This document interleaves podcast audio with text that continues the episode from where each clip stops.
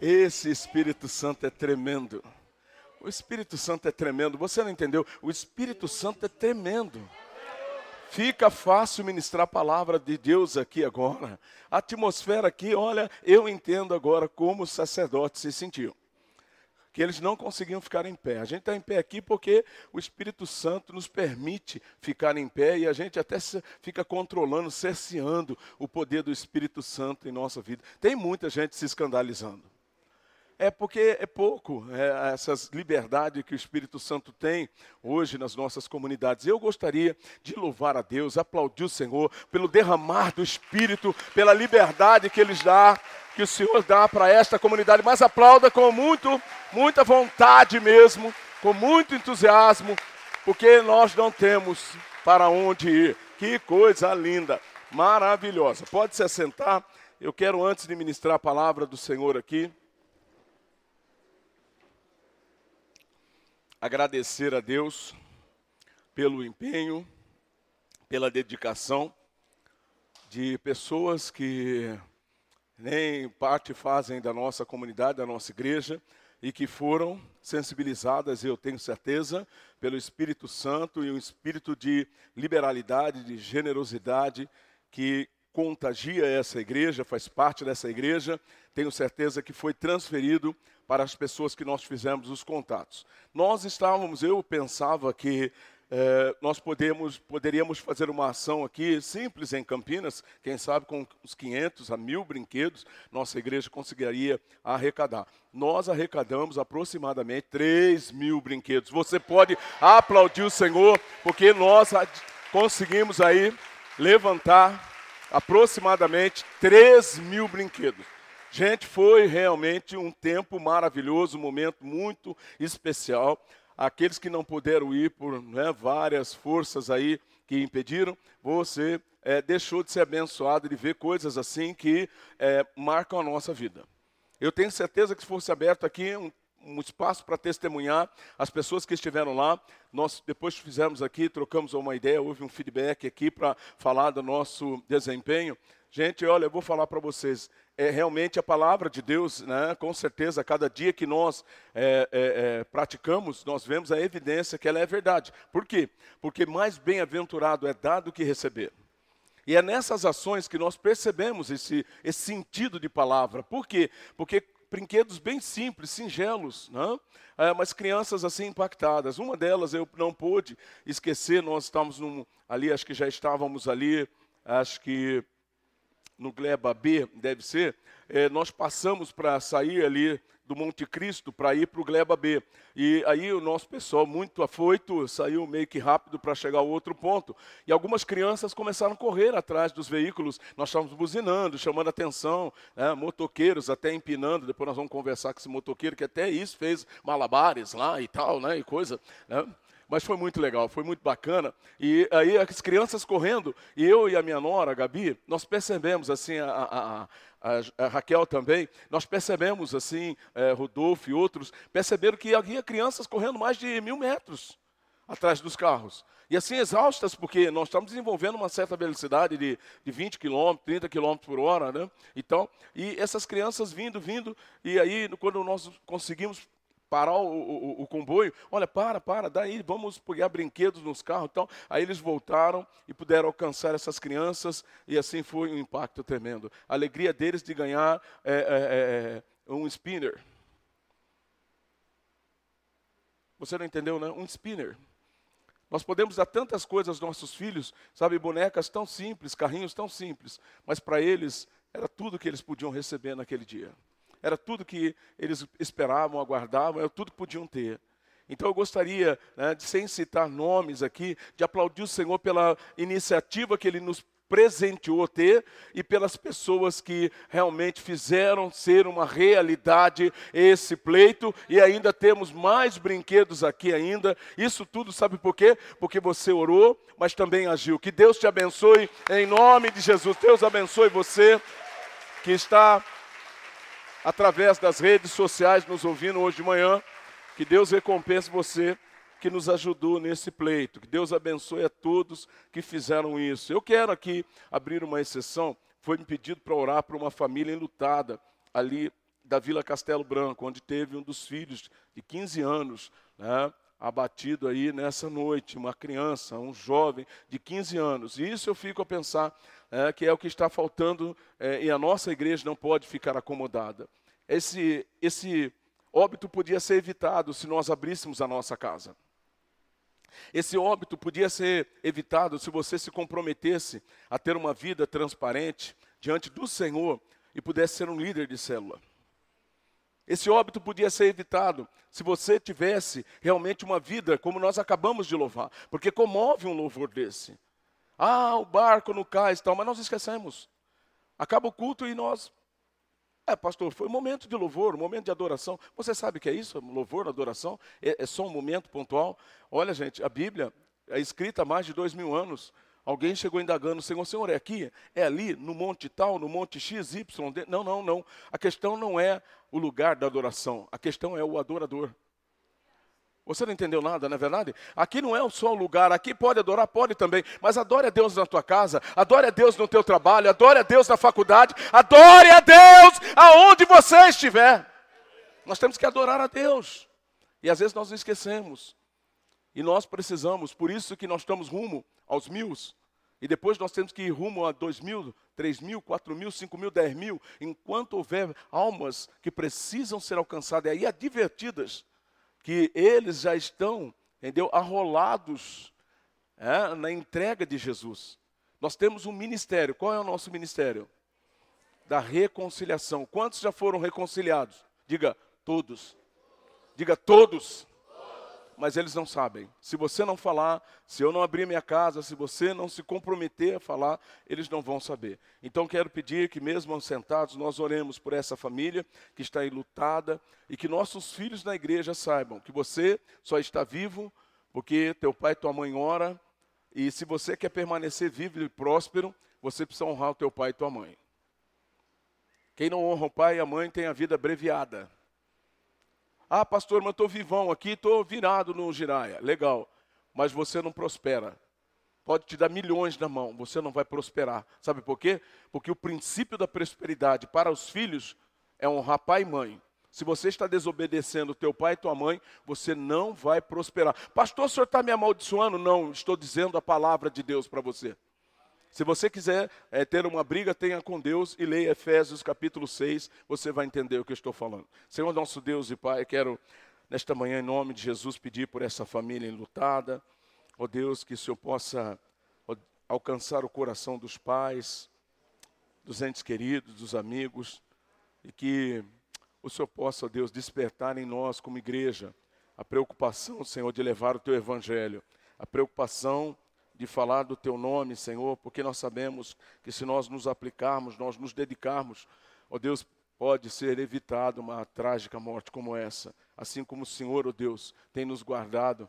A minha oração é que nós também, Senhor, tenhamos a preocupação com outras famílias, com outras pessoas que ainda não foram alcançadas, em nome de Jesus. Eu gostaria hoje de manhã é, eu relutei muito, eu não queria falar muito sobre a questão de Natal, essa coisa. Eu não gosto, eu já falei, vocês me conhecem, que eu não gosto de datas pontuais, esta coisa, porque me parece que é, nós vamos só lembrar que Jesus nasceu é, a, a, amanhã, né? Hoje é véspera, então nós estamos comovidos na semana, no mês de dezembro. Parece que aí a sociedade, do modo geral, se comove, mas se comove de uma forma deturpada, errada. E eu não quero entrar nesse âmbito de questão, não é minha proposta nessa noite, mas é, nessa manhã na minha, na minha ideia, o que Deus colocou em meu coração, meu, é, o Espírito Santo me moveu, é fazer aqui uma pergunta, ter aqui um tema que nos leve a uma reflexão, não somente nesse ambiente, nessa hora, mas que ela possa perdurar todos os outros 364 dias do ano em média,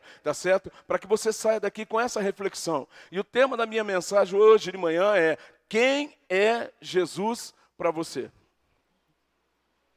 Quem é Jesus para você? Repita comigo. Quem é Jesus?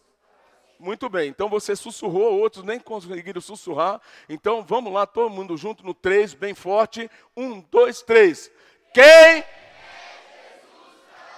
Muito bem, pergunta para a pessoa que está aí à tua volta, pergunta quem é Jesus para você? Quem é Jesus para você? Porque muitas pessoas têm aí as suas ideias de quem é Jesus. Nós estamos vivendo as vésperas de Natal, mas gostaria de salientar que aqui para muitos, o dia 25 de dezembro é comemorado o Natal, ou seja, o suposto dia do nascimento de Jesus. Como eu disse, eu não vou entrar em âmbito de questão. Mas é interessante nós aqui fazermos uma reflexão. Não quero entrar no mérito da questão, mas uma coisa eu sei: Jesus, que Jesus não é Papai Noel. Tem muita gente, para muitas pessoas, Jesus tem uma associação com o Papai Noel, porque, porque é ele que dá presente. E ontem Deus me inspirava a falar para as crianças, falar para as famílias, no, no, momento que eu tinha palavra para ministrar, eu sempre dizia para eles lá: olha, Papai Noel tem duas notícias para te dar. Uma boa e uma má notícia. Uma má notícia e uma boa. Qual das duas vocês querem? E vocês aqui hoje de manhã? Tenho duas notícias para dar, uma má notícia e uma boa notícia. Qual das duas vocês querem primeiro? A má notícia, vocês são inteligentes. Por quê? Porque a má notícia, a última notícia, a última informação é que fixa na nossa mente. Então, é, a má notícia é que Papai Noel não veio. Fala para a pessoa que está do lado: Papai Noel não veio, não vai vir, não virá e ele não existe.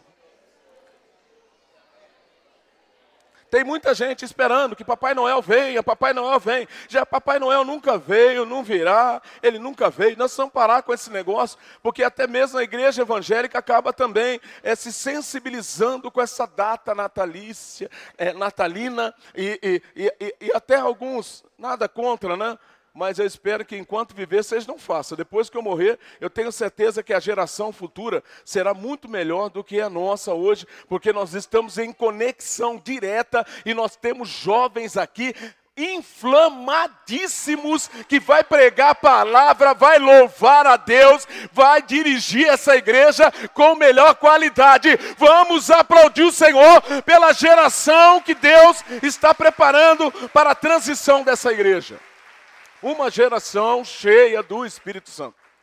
Eu aqui de manhã, nas nossas, nos nossos TSD de manhã aqui, nos nossos devocionais, eu tenho sido tão inspirado. Inspirado por jovens que vêm, participam conosco uma vez, até duas vezes na semana, ou por conta que não houve aula, não houve um compromisso, tem uma folga do trabalho de manhã. Olha, tem jovens aqui dando show em líderes vindo de manhã com a gente aqui, nove horas da manhã, nove horas da manhã, de segunda a sexta-feira, nós estamos aqui no TSD. E eu olho assim, às vezes, a minha, o meu tempo com Deus é ficar olhando para eles assim e babando e dizer: Deus, obrigado por dar filhos e filhas assim, cheios do Espírito Santo. Eles saem andando, ora eles deitam aqui, ora eles deitam aí, a hora eles levantam, a hora eles vão, estão brigando. Eu fico olhando assim, digo: Uau! Eu não era assim no tempo de jovem. Ainda bem que Deus está renovando meu vigor.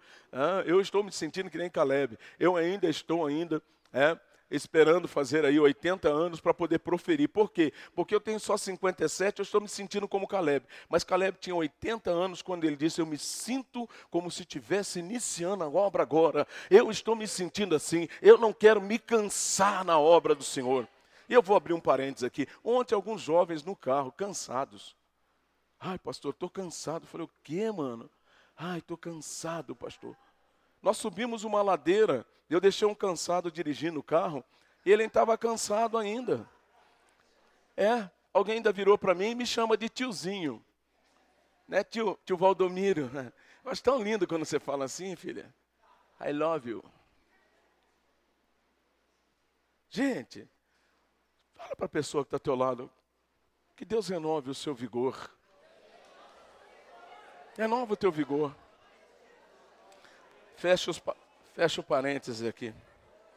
Tem muitas pessoas que pensam então e associam que Jesus é Papai Noel, pois uma coisa eu sei, uma coisa eu tenho certeza é, disso, eu sei que Jesus ele não é Papai Noel. Então, quem é Jesus? Olha só, eu separei aqui alguns textos só para a gente ter uma ideia. Se você ler Apocalipse, capítulo de número 1, versículo 8, sabe quem é Jesus? Jesus ali em Apocalipse, ele é o alfa e ômega. Diga alfa, começo, A, ômega, Z, a última letra. Gente, Jesus é o alfa e ômega para é, João, se você chamar João, na ilha de Patmos, exilado, depois de ter emergido, ser imergido num, num caldeirão de azeite, ele é tirado, ele dizendo, Jesus é o alfa e ômega, ele é o começo e ele é o fim, Jesus é tudo para mim. João responde isso. Quando nós olhamos a palavra de Deus no Salmos de número 23, sabe quem ele é? Ele é o bom pastor. Você não entendeu ainda? No Salmos 23 para Davi, sabe para quem? Se nós chamássemos Davi, senta aí, vamos trocar uma ideia. Davi, quem é Jesus para você? Ele vai dizer: Ele é o pastor. Ele é minha referência de pastor. A palavra de Deus diz que não houve um pastor como Davi. Por que Davi? Ele é o homem que foi inspirado por Deus para ministrar e escrever, e ser inspirado para escrever os Salmos 23. O Senhor é meu pastor. Sabe qual é a referência de Davi para pastoreio? Diga, o Senhor Jesus. Em Ageu 2,7, ele é o desejado das nações. Você imagina, Ageu, quem é? Olha, para você, Jesus, ele diga o desejado das nações, aquele que as nações necessitam. A minha oração é que esse sentimento desses homens esteja no meu e teu coração em Cantares para Salomão, capítulo 2, versículo 1. Ele é o lírio dos vales. Sabe o que é a ideia de Salomão? É que quando você vai nos vales, eu estive pesquisando, sabe o que não falta de visão? Diga lírios.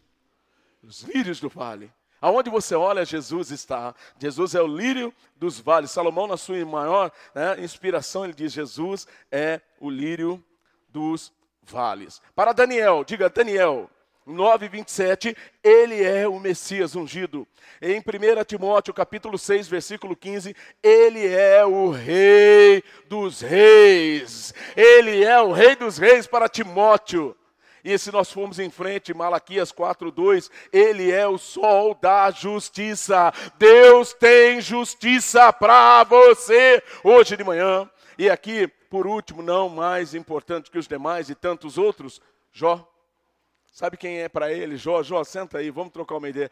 Quem é Jesus para você? Ele diz: O meu redentor que vive. Você pode aplaudir o Senhor, porque a resposta desses homens, resposta de mulheres, nós podemos usar aqui tantas: Esther, Ruth, Noemi. Que coisa linda. O teu Deus será o meu Deus. Que coisa linda. Já pensou alguém se converter, um discípulo virar e falar: O teu Deus é o meu Deus, será o meu Deus. Você imagine que testemunho que essa pessoa é, viu no outro. Ela viu, ela, ela viu Jesus na outra pessoa.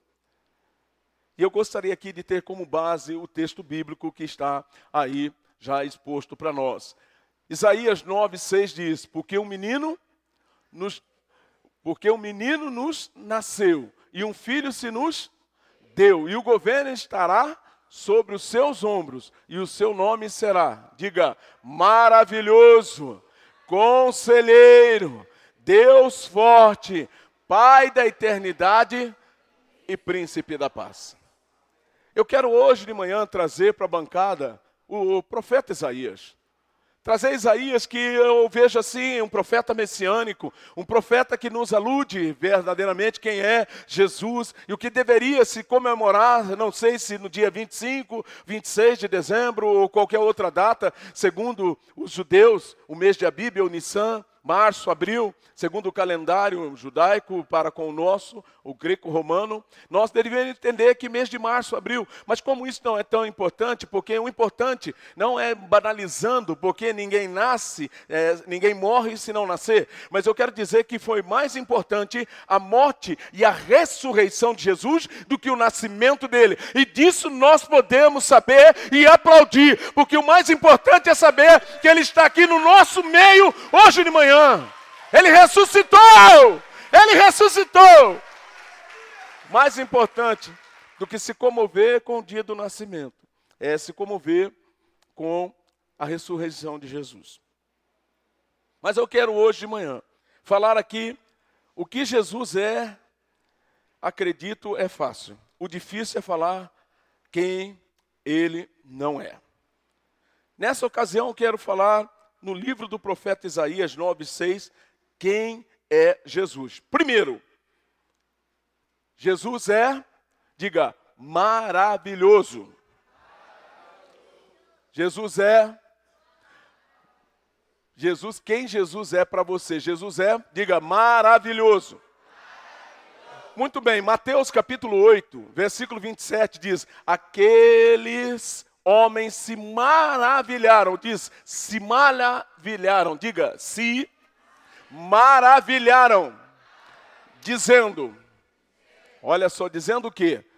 Que homem é este que até os ventos e os mares, o mar, lhe obedecem? Gente, você imagina que, é, é, que, que, que situação de inspiração esses homens ficam indagando: que homem é esse? Quem é Jesus para você? Porque eles começaram a ver uma tempestade, o barco ia sacudindo para lá e para cá no meio de uma tormenta. Jesus diz para a tempestade acalmar, os ventos se acalmarem.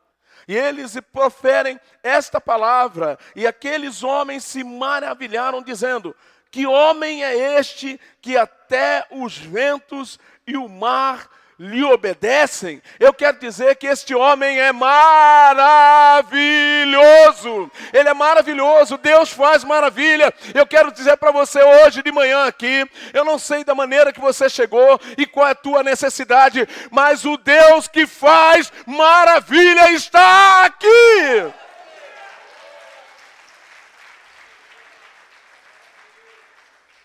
Ele faz maravilha como nenhum outro, você não entendeu? Ele faz maravilha como nenhum outro. Se nós olhamos o contexto de Isaías aqui, a nação estava numa situação deplorável. Isaías ele é levantado para trazer uma palavra profética dizendo: "Olha, vai vir um que ele será realmente um Deus maravilhoso como nenhum outro". No meio das tempestades da vida, só Jesus pode trazer calmaria. Eu não sei qual é a tempestade que você está vivendo, que você já viveu e sofreu com ela ou possa vir viver, mas eu quero dizer hoje de manhã para você: não importa as tempestades que se levante, não importa as aflições que se levante, não importa as tentações que venham, não importa, o que importa é que você saiba que você serve um Deus, um Jesus que é maravilhoso e que ele pontua no meio das tempestades. É no meio das tempestades que nós vamos realmente evidenciar que esse Deus é um Deus que acalma, é um Deus que traz realmente calmaria no meio das tempestades. Quantos aqui acreditam que Jesus traz calmaria no meio da tempestade? Sabe por que você está levantando a mão? Porque você já provou disso. Sabe o que eu quero dizer? Ele estará sempre disposto a trazer calmaria no meio da tempestade. Nós temos que buscá-lo.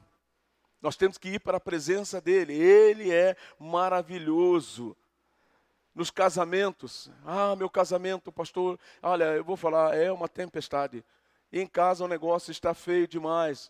Não dá mais, pastor, está difícil conviver com aquele homem, está difícil conviver com aquela mulher. Eu quero dizer que Jesus é maravilhoso. Ele vai mudar a história do teu casamento, ele vai mudar a história do teu relacionamento. Jesus vai mudar a história do teu marido. Coloque a mão no teu marido, diga: Jesus muda a história do meu marido, melhora o meu marido. Pastor, meu marido é tão bom, ele pode ficar melhor. Não há ninguém tão bom que não possa ser melhorado. Coloque você também a mão na tua esposa e diz: Senhor, muda, transforma, melhora a minha esposa, Senhor. Que ela possa ser uma mulher melhor. Nós deveríamos orar pelos nossos filhos. Nós precisamos orar. Nós temos que declarar que Deus ele, ele acalma as tempestades. E não faltam tempestades no casamento. Eu sempre digo isso, é, não cesso, não me canso de dizer. Eu e Isabel, nós estamos casados há 35 anos. Diga 35 anos. Eu acho que a maioria aqui não tem de vida 35 anos. Quem tem menos de 35 anos aqui? Então você nem sabe o que é 35 anos. Porque se você não viveu, como é que você vai falar do que você não viveu? Agora estou falando de 35 anos vivendo e morando, levantando, deitando, dormindo, todos os dias, a maioria dos dias da minha vida, eu mais vi a Isabel do que qualquer outra coisa. Agora, gente, fala a verdade. Os casados aqui sabem o que eu estou falando. Há dias que a gente teria vontade de ver qualquer outra coisa. Eu não vou abrir aqui parênteses para falar que até o capeta. Vamos para cima do capeta. Mas eu não quero ver essa mulher hoje. Eu não quero ver. E não adianta, se você estiver assistindo aí em casa, você é melhor do que todo mundo aqui está sabendo. Tem dia que não dá vontade de olhar. Tem dia que eu me arrependo. Mas, porém, o contrário também é verdadeiro. É. E eu vou ser bem sincero aqui, viu? Conhecendo o homem que eu sou, as mulheres, melhor do que nós, sabe disso. Gente, homem é chato. Chato de galocha. Tem alguns que não só chato, é chato de galocha. É, ele capricha mesmo. Dona, eu vou falar uma verdade. A senhora é uma santa mulher de Deus. É. Tem uns cara, meu Deus. Gente, como pastor, conselheiro, tem uns cara que é verdade, é verdade. Tem momento assim, eu lembro de uma mensagem que eu ouvi do pastor Jeremias Pereira, que ele falou sobre isso, né? Pastor, vou matar minha mulher, pastor, vou... Não, calma, meu filho, vem para o meu gabinete, vamos subir, vamos conversar. Sentou lá com o pastor Gerê, aí o Gerê, meu filho, não é bem assim, meu filho. Traga a sua esposa, trouxe a esposa, eles estão lá conversando, calma, meu filho. A vida conjugal é assim mesmo, tem os altos e baixos e tal, e vai, e vai, vai daqui, vai de lá. Meu filho, qual é o motivo que você quer matar a tua esposa, rapaz? O que, que é isso? Ela é benção de Deus que deu para a tua vida, pastor. Eu o ano todo estou guardando dinheiro, guardando dinheiro, compreendeu? Porque eu queria chegar no final do ano e trocar o carro. Aí eu vendi o carro, depositei lá na conta, mais com o dinheiro que eu tinha guardado o ano todo. Fui lá negociar o carro, chego lá, a conta está zerada. Ué, mas o que, que houve? O que, que foi? A minha mulher, pastor, foi no shopping gastou todo o dinheiro. Não precisa matar ela, não, deixa que eu vou matar. Eu mato. Gente, tem mulher que tem que passar o cerol. Estou brincando, né? Se não tem alguém na rede social falou, você viu o que o pastor falou? Já foi. Não, calma, irmão. Calma aí, minha irmã. Mas também tem marido que eu vou falar a verdade. Tem marido que eu vou falar, só Jesus, Maria e José, a caminho da Galileia, não pode estar parado. Eu quero dizer que Jesus, Ele é maravilhoso, Ele pode mudar a história do teu namoro, do teu casamento, Ele pode mudar a tua história, porque Ele faz maravilhas, Ele transforma, Ele muda.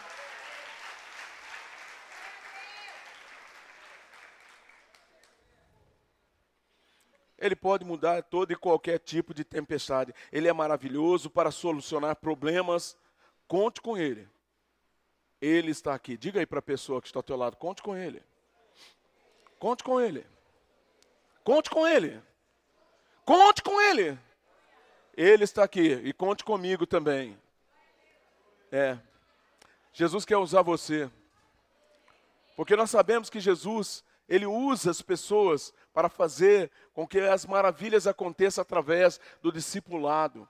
É no discipulado que vem lá uma palavra de Deus, que vem, oh, irmão, Entendeu? Você está no começo, você está com dois, três anos de casado, já quer desistir. Eu estou há 35 anos carregando a cruz e vou embora, mano.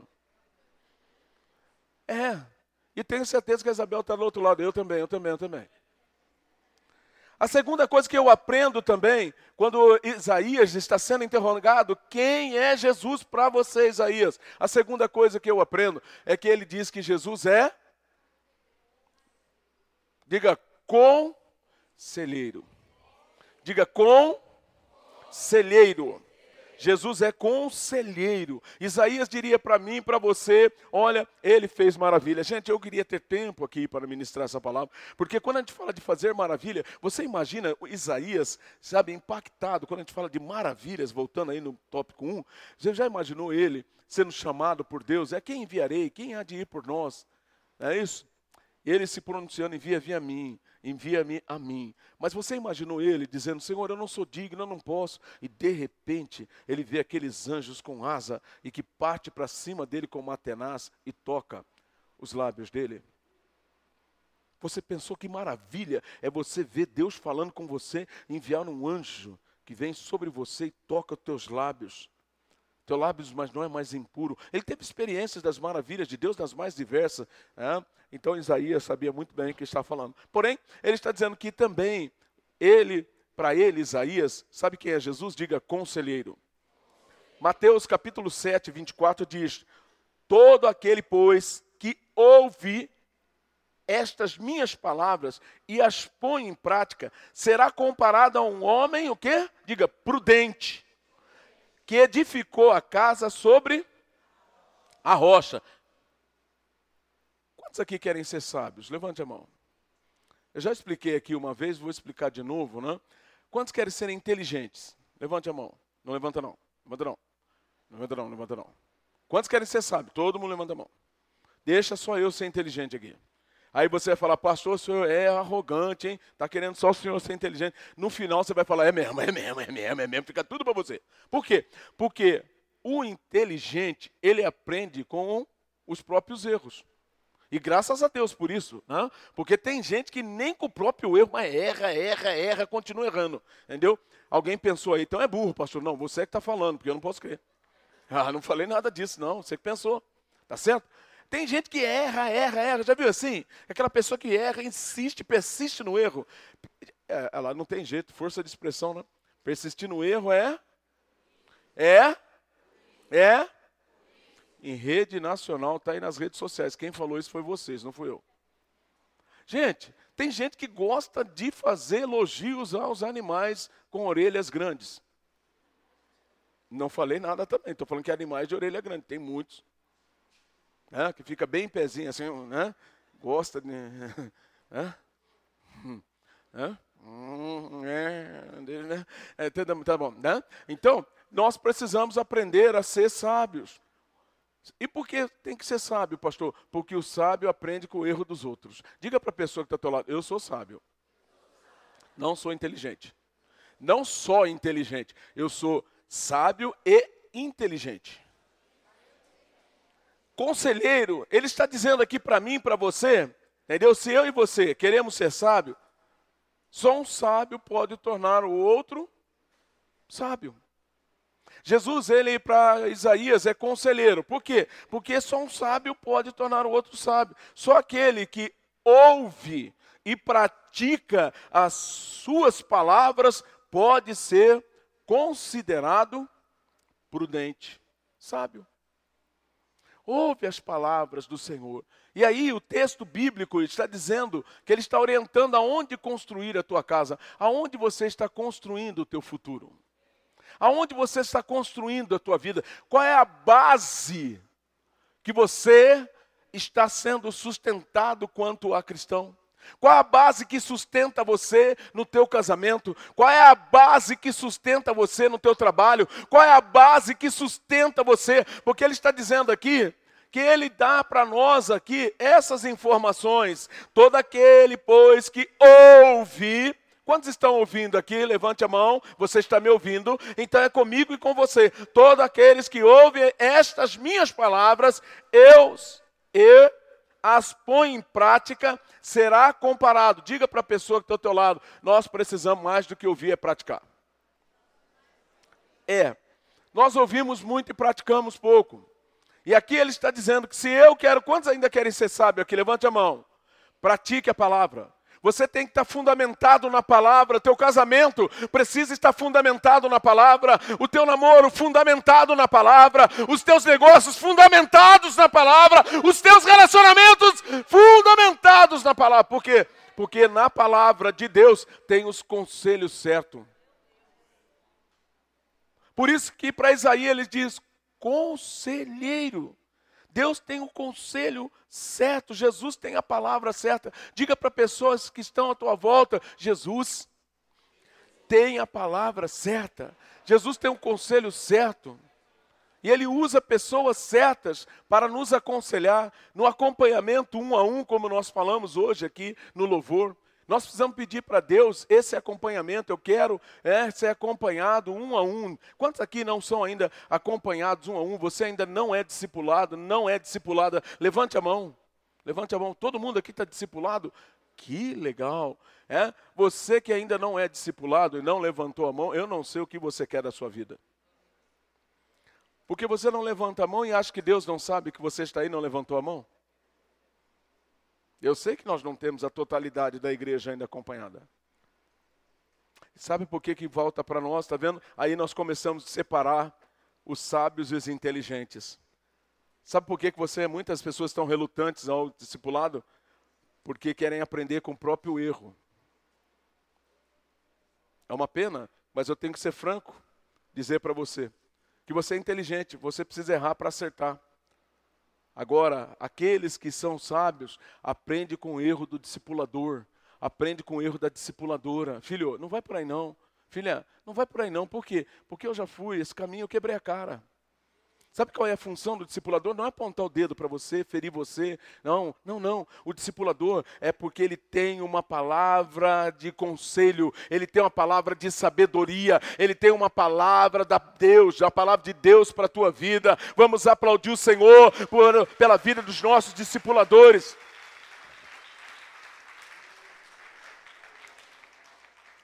Terceiro, ele é Deus forte. Diga Deus. Deus. Deus forte. Quem é Jesus para você? Isaías. Ele é Deus forte. Por que Deus forte para você, Isaías? Olha o texto bíblico. 12, 2 de Hebreus. Fitando os olhos em Jesus, autor e consumador de nossa fé, o qual, pelo gozo que lhe está proposto, suportou a cruz, diga, suportou. Suportou a cruz, desprezando a ignomia, e está assentado à direita do trono de Deus. Versículo 3: Considerai, pois, aquele que suportou, diga, suportou, tal contradição dos pecadores contra si mesmo, para que não vos canseis, desfalecendo em vossas almas. Meu Deus, gente. Eu, quando olhei para esse texto, li esse texto, eu digo: meu Deus, Deus forte. Jesus aqui ele nos dá um exemplo, é isso tremendo. Só Jesus se sujeitaria a tal atitude de força e coragem. Diga força e coragem. Força e coragem. Jesus quer que eu e você tenha força e coragem. Por quê? Porque ele olhou, Isaías está dizendo: eu olho para ele, eu olho para ele, ele é meu alvo, ele é minha referência. E quem olha para Jesus, sabe o que ele tem? Diga força e coragem. E coragem, o apóstolo Paulo, ele deixou claro: tudo posso naquele que me ah, então quem é que está nos fortalecendo hoje de manhã? Você pode aplaudir o Senhor, porque Ele é Deus forte e Ele fortalece. Ele te ajuda a suportar. Gente, fala a verdade. Há situações em nossa vida, eu já vi pessoas que eu olho para elas assim e fico pensando: meu Deus, como pode suportar? Semana passada, nós tivemos aqui esse episódio. O Nilson e a Josi, lá com a bebê, a Juju, na casa do Rodolfo, da Gabi. Quatro meses e 25 dias, digas quatro meses. 25 dias de sofrimento, de dor, cuidando, uma expectativa, meu bebê, eles estavam me contando. Ela deu alta, ela era estéreo, não podia ter filhos, resolveu adotar uma criança. Um ano depois ela engravida. Aí vem o sonho, como se Deus se agradou de você, porque você tirou uma criança sem uma referência de família e deu a ela uma referência de família. Aqui fica também uma dica para você, viu, mamãe, papai. Ah, não quero, não tenho filhos, não tenho filhos. O que é que você está esperando para adotar uma criança? Nós somos cristãos e nós não queremos fazer a diferença. Ah, pastor, isso é dor de cabeça. É para mim e para você. Nesse mundo nós teremos aflição. Tem bom ânimo. Ele venceu o mundo, eu e você venceremos. Verdade é que a Leila deu bastante dor de cabeça, mas graças a Deus está aí. Dá uma benção hoje. Arrumou também uma outra dor de cabeça, mas está aí, graças a Deus. Gente, nós precisamos abrir o nosso coração. Eu lembro-me quando Isabel falou: Olha, não vai dar certo depois que as crianças casarem e nós ficamos nós dois juntos numa casa. Nosso ninho não pode ficar vazio. Eu falei: Não pense que Deus vai fazer a promessa de Abraão na minha vida na tua, que eu não creio. A minha fé é pequena para isso. Né? É, Deus pode, mas eu não tenho muita fé para isso. Ela falou: não, nós precisamos adotar uma criança. O sonho da Isabel é que nós adote, uh, viéssemos adotar uma criança. E ela falou assim: mas eu quero bem pretinha. Eu falei: mate que eu. Ela disse: mate que você. E ela então, é isso. Recebemos a minha mãe, uma bela criança. Mamãe, te amo, mas é um bebezão. Está lá Abel cuidando. Mas Deus, ele é fiel. Nós tivemos o privilégio de cuidar por cinco anos do Tiago e a Camila, são meus netos. Nós cuidamos deles por cinco anos, quando a mãe deles morreram. Gente, uma situação que se você falar hoje, pastor, o senhor tem condição hoje? Hoje eu tenho condição. Essa igreja me assalaria bem, eu tenho amigos, parceiros, é isso? Pode melhorar o salário na, na, Assembleia aí no começo do ano, vocês podem dobrar, não tem problema nenhum. Eu não fico nem mais. É, é, é, lógico que eu vou resistir, porque às vezes eu vou, os irmãos pegam um assim pelo meu pescoço, outros ah, torcem meu braço, pastor, o senhor tem que aceitar, aceitar esse salário melhor, o senhor tem que aceitar esse carro melhor, o senhor tem que aceitar isso. Eu, ai, ai, ai, tá bom. Se você falasse hoje, pastor, dá para ficar com duas crianças em casa? Dá. Deus tem abençoado, nós temos parceiros, nós temos condições financeiras para isso. Mas naquele tempo nós almoçávamos é, e não sabíamos se jantaríamos. Nós jantávamos e não sabíamos se almoçaríamos. Pastor, mas e o café da manhã, da tarde? Isso é luxo. Naqueles dias era luxo. Nós chegamos a revolver, eu relutei muito para falar isso muitas vezes. É, algumas vezes Isabel salientava, eu chegava em casa e repreendia ela. Mas nós já chegamos a revolver lixo para comer. Hoje você olha para mim e fala coisas que você não sabe da minha vida. Você não sabe da minha história com a minha família, o preço que já pagamos para estar aqui. Aqui você já revolveu lixo para comer? Levante sua mão, quero conhecer você. Olha aí, uma pessoa aqui no meio de uma centena aqui de pessoas. Você percebe? Porque às vezes nós falamos das pessoas, mas não sabemos o que é que elas já viveram. Nós falamos do dia e devemos é isso, parar é, do dia que ela está vivendo, no momento que ela está vivendo, mas você precisa conhecer a história dela. E nós tivemos uma história bastante complicada na nossa caminhada de fé. Mas seguindo os conselhos de Deus, hoje Ele mudou a história da nossa vida. A minha oração é que Deus mude a história da tua família, mude a história da tua vida. Deus é Deus forte. Ele nos encorajou. Eu, quando olhei para aquele casal ali abraçado, a noite toda, eu dormi por uma hora e meia, duas, nós ficamos lá no velório, eu, minha família, meus filhos, Gabi, Rodolfo estava lá, Bel. Acho que nós ficamos ali num grupo bem reduzido. Dani, cadê a Dani? A Dani do Johnny. A Dani do Johnny ficou conosco lá. Gente, coisa triste era acordar e olhar e aquele homem, aquela mulher abraçado e aquele caixãozinho branco. Eu volto um pouco no tempo. Porque há 33 aproximadamente anos atrás eu sepultei uma criança assim também.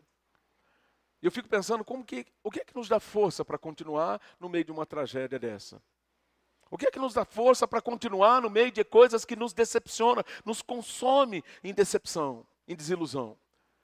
Eu não sei o momento que você está vivendo, mas eu sei que existe um Deus hoje, aqui de manhã, que fortalece você no momento que você está vivendo. Deus toma você pela mão hoje, de manhã, Ele está fortalecendo você.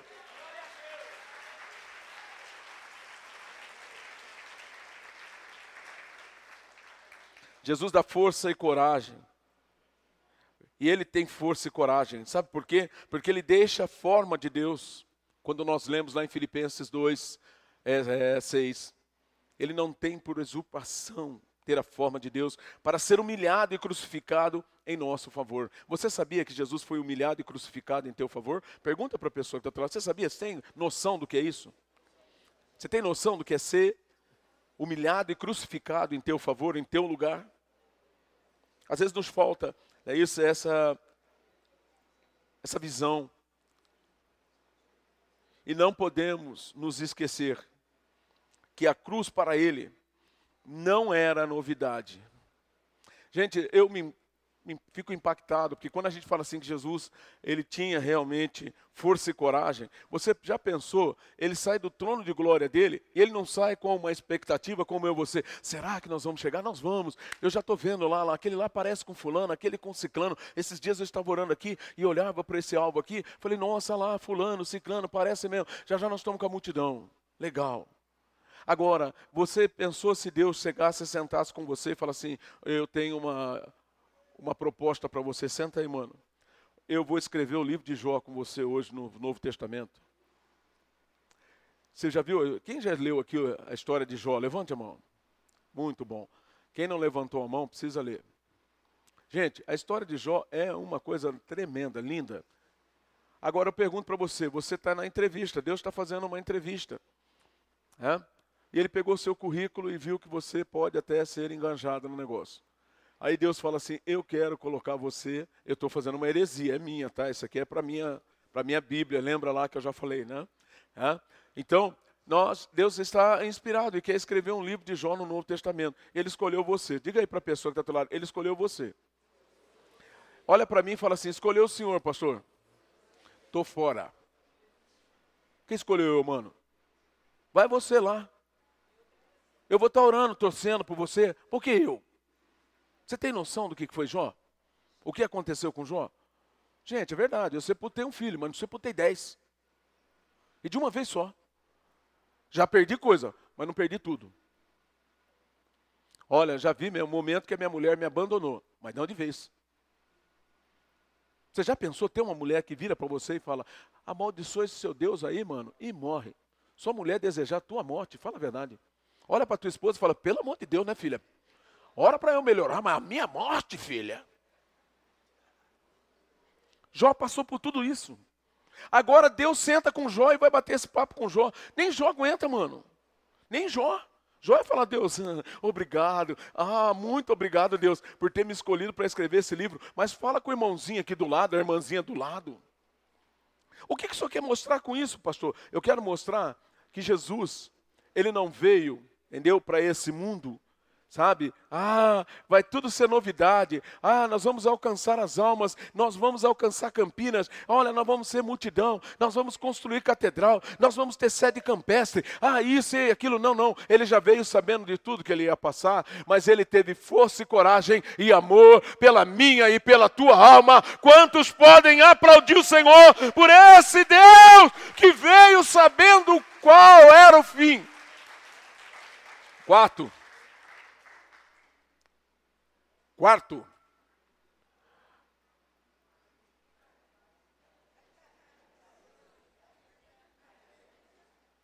Quarto, diga Pai da eternidade.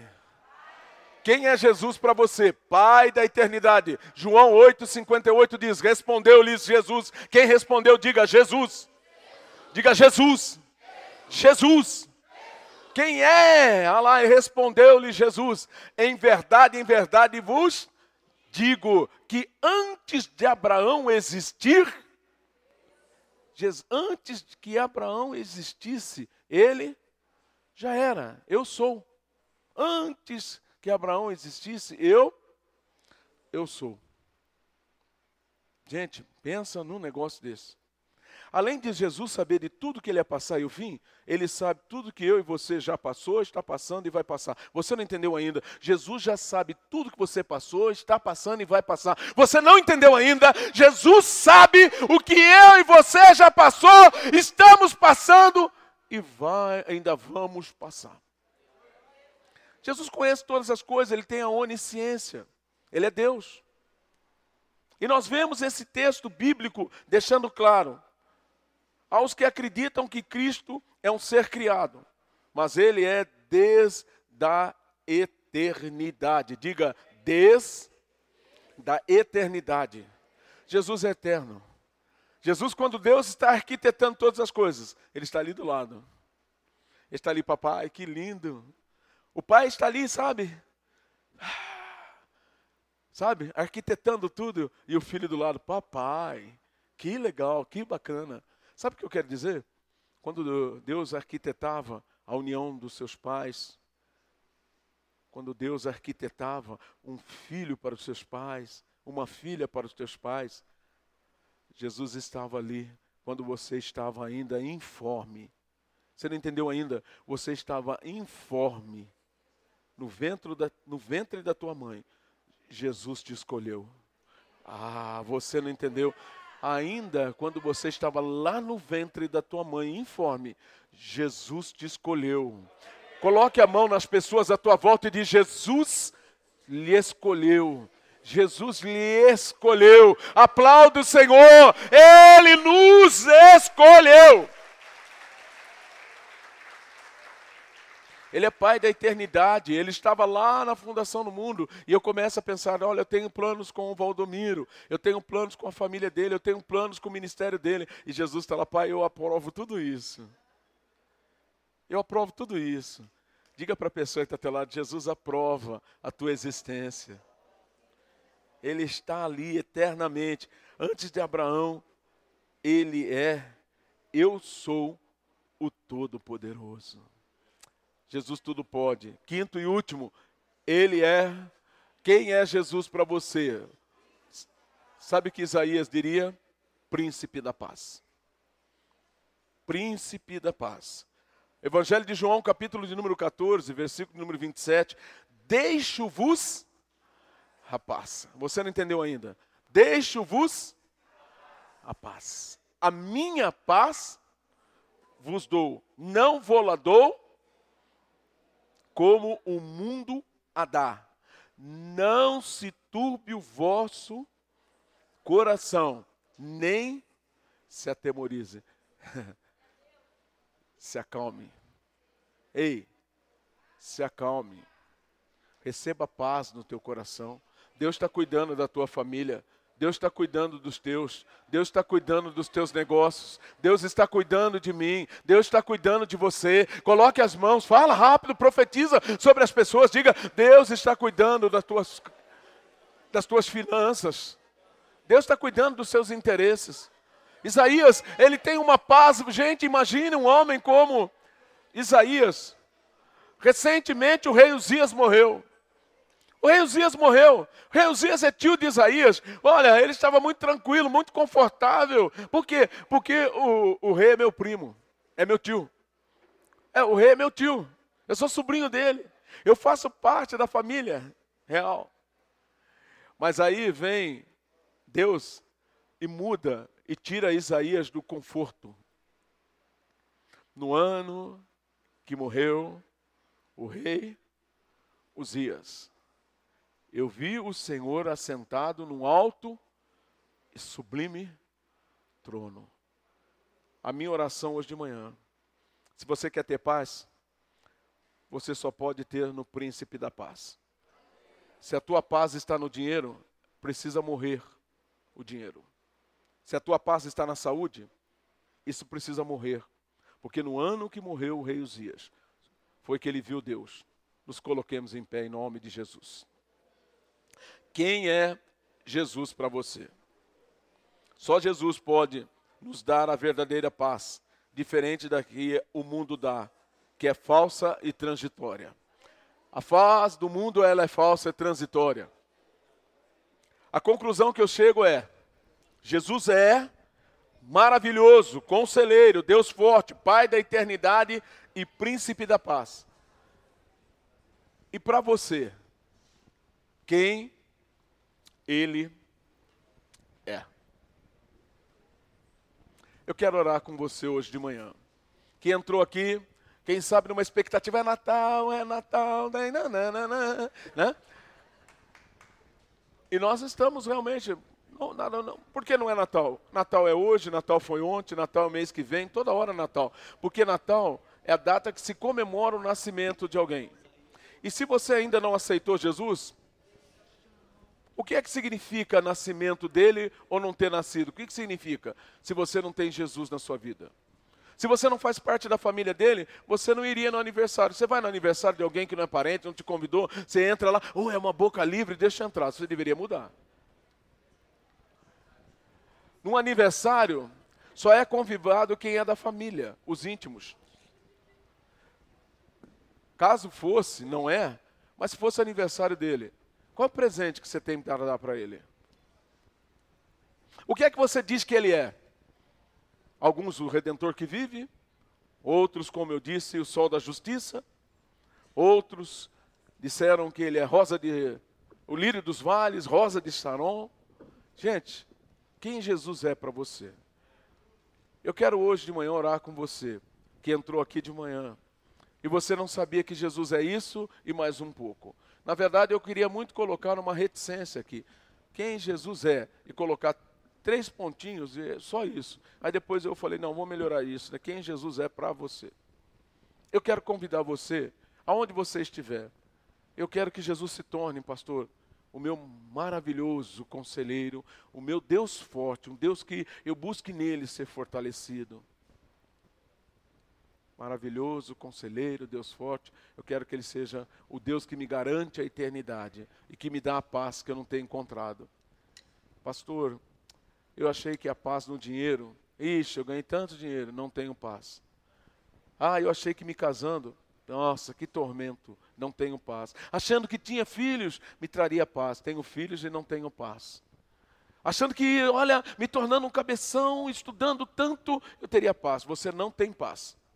Por quê? Porque só Jesus é o príncipe da paz. Eu quero orar com você.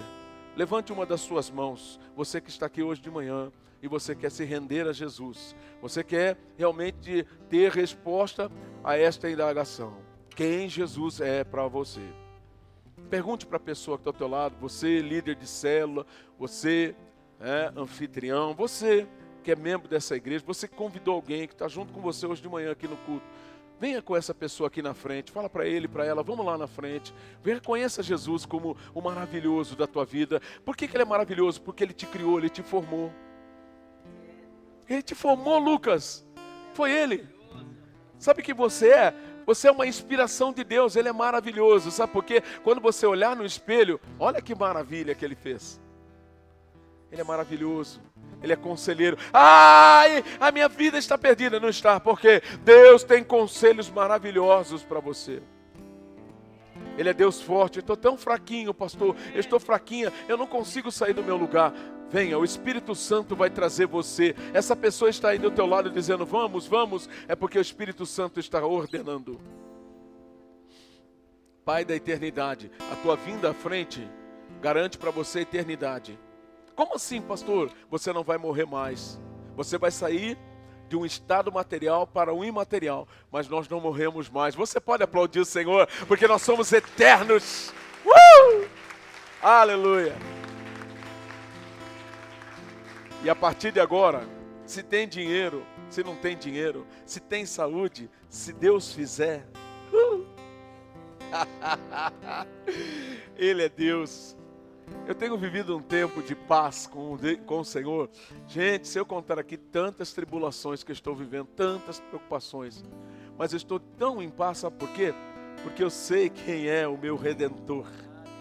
Eu sei quem é o príncipe da paz, porque ele falou que no mundo nós teríamos aflições. Sabe o que eu sei quando as aflições vêm sobre a minha vida? Sabe o que me vem? É para ele provar que ele me dá paz. Você vai sair daqui em paz. Você já está sentindo paz? Por quê? Sabe por quê? Porque o príncipe da paz está cuidando da sua vida agora. Ele cuida dos seus interesses, ele cuida dos teus. Eu quero fazer um segundo apelo. Você que está afastado dos caminhos do Senhor e não tem andado como deveria estar andando, não tem buscado conselho nele, não tem buscado, é isso, convicção de que ele faz as maravilhas. Você não tem certeza da salvação você não tem tido paz, você não tem tido força, você está afastado da presença do Senhor. Eu quero orar com você, sai do teu lugar, venha cá, venha na frente aqui, vamos orar. Porque essa palavra ministrou o meu coração, tantas coisas Deus falou comigo aqui. Oh, sheika, labachou, balabaxeire, bagachandarai. Oh, Jesus, vem à frente, vem à frente que eu quero orar com você.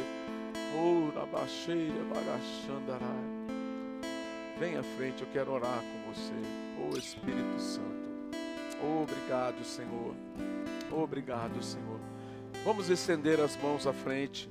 E você no teu lugar, onde você estiver, olha, pastor, eu não tenho todo esse pacote nas minhas costas, não. Minha capivara não vai todas. Mas está faltando força para você em alguns aspectos. Coloque a mão no teu coração. Está faltando você buscar conselhos em Deus. Você tem buscado conselhos em homens. A palavra de Deus diz que nós precisamos confiar em Deus, porque maldito é o homem que confia no homem e faz dele o seu braço. Busca conselhos em Deus. Só Ele pode garantir a eternidade. Só Ele faz maravilhas. Só Ele muda. Coloque a mão no teu coração. Se um desses fatores, pastor, estou sem paz, põe a mão no coração. Jesus vai te dar paz. E eu quero orar com vocês aqui, hoje de manhã. Repitam aqui comigo: Senhor Jesus. Bem forte, Senhor Jesus eu abro meu coração para te aceitar como meu único e todo suficiente Salvador da minha vida e renuncio agora a tudo que sou para viver plenamente na tua vontade. Jesus, eu me entrego para ser tudo aquilo que o Senhor determinou para que eu fosse e renuncio agora a todo o meu eu para viver a tua boa, perfeita e agradável vontade para sempre. Perdoa os meus pecados e sara todas as minhas feridas, porque eu sei que pelas tuas pisaduras estou sarado, estou sarado, estou sarado em nome de Jesus. Escreve o meu nome no livro da vida e me ensina a buscar maravilhas, conselhos, força, eternidade, salvação e paz somente em ti, para todo sempre. Eu oro em nome de Jesus. Amém. Senhor nosso Deus e Pai, eu quero em nome de Jesus nesta hora, neste momento, pedir a Ti, ó Deus, pela vida, Senhor, ó Deus, desses filhos e filhas que hoje à frente vieram, ó Deus, se render aos Teus pés, reconciliarem, Senhor, reconhecendo os seus pecados e confessando. Ó Senhor Deus, o Senhor perdoou e a confissão traz a cura. Pai, em nome de Jesus, que o nome deles esteja, Senhor, rolado no livro da vida, assim como nossos nomes estão. E que nós possamos aguardar a tua vinda gloriosa, declarando que o Senhor é maravilhoso, conselheiro, Deus forte, Pai da eternidade, príncipe da paz. O Senhor, ó oh Deus, quem o Senhor é para mim, ó oh Deus, para nós. O Senhor é tudo em todo. Senhor, eu te agradeço em o nome de Jesus. Amém vocês podem olhar ali, vocês fazem parte hoje da família, da comunidade evangélica. Deus restaura! Sejam bem-vindos em nome de Jesus.